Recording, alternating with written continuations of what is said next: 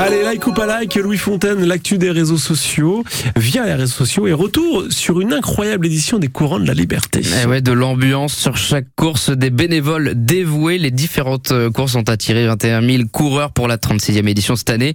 Et ici à France Bleu Normandie, on vous a fait vivre cette folle matinée à l'antenne de 7h à 12h30 et sur nos réseaux sociaux. Vous pouvez retrouver euh, ce matin des photos, des vidéos sur nos pages Twitter et Facebook pour, pour euh, revivre cet événement avec de l'ambiance et des concerts au bord de la route. C'est génial de courir avec de la musique autour. Ça motive. C'était vraiment, un- c'est vraiment, ça motive quoi. on arrive sur la route et on a des, il y avait des concerts tout le long et ça motive et ça motive tout le monde et on a, vous a aussi proposé des réactions à chaud à l'arrivée. Eh ben c'est fait Bravo Félicitations Fatigué, fatigué, mais le parcours est super. Je suis dans mes objectifs de temps. C'est que, c'est que du bonheur.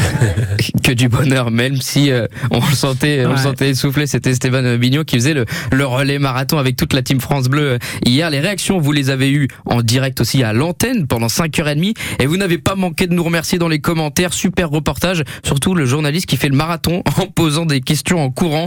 Oui, parce qu'on court, mais on fait aussi des interviews en même temps. Merci pour votre bonne humeur. Bravo à tous les participants.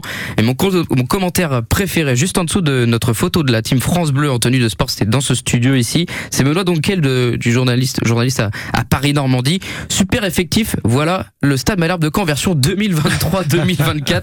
J'y vois du talent, mais ça va manquer de profondeur de banc. Bon. Ça manque aussi de joueurs parce que vous n'étiez pas 11. Hein. Voilà, c'est ce que nous dit Benoît, euh, journaliste à Paris-Normandie. Bref, une superbe journée à revivre sur nos réseaux sociaux. Et chapeau aussi aux 1600 bénévoles ainsi qu'aux organisateurs. Sans qui rien ne serait possible évidemment. Tiens, en parlant du Stade Malherbe, Louis, les joueurs ont vécu une petite mésaventure en rentrant de Pau le week-end dernier. Eh, C'est assez insolite. Les joueurs ont pris l'avion de Pau pour rentrer à Carpiquet après leur défaite 1-0. Sauf que l'avion s'est posé à Rennes suite à un malentendu. C'est ce que partagent nos, nos confrères de, de, gare. le pilote. C'est ça. Et nos, nos confrères de Sport à Caen le relais. En fait, le contrôle antidopage a fait perdre du temps à la Mmh. délégation canaise. Et il y a eu une mésentente entre les tours de contrôle. Et donc, à 3 heures du matin, les joueurs n'étaient toujours pas rentrés. À Caen, le club a publié une vidéo d'au revoir inattendu devant l'aéroport de Rennes. Et donc ça, c'est les applaudissements des joueurs qui voient arriver un taxi enfin devant l'aéroport de, de Rennes à 3 heures du matin. Euh, ils ils s'attend- ils s'attendaient à rentrer en avion, mais ils sont rentrés en fait en, en taxi. Ils sont rentrés chez eux vers 5 heures euh, du matin. Dans les commentaires, les supporters en rigolent. Ça devrait être comme ça à chaque défaite. Tu perds, tu te débrouilles pour rentrer. Ce serait drôle. c'est ça, la punition, tu te débrouilles pour rentrer.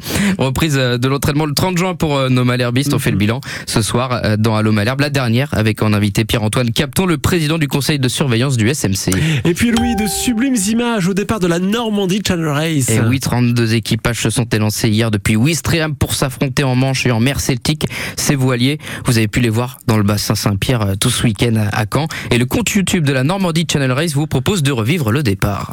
Ouais, ouais, ça va être engagé, ouais, ça va pas être. euh, le, le vent est, est stabilisé avec un euh, assez fort depuis un moment, donc il y aura un peu de mer peut-être.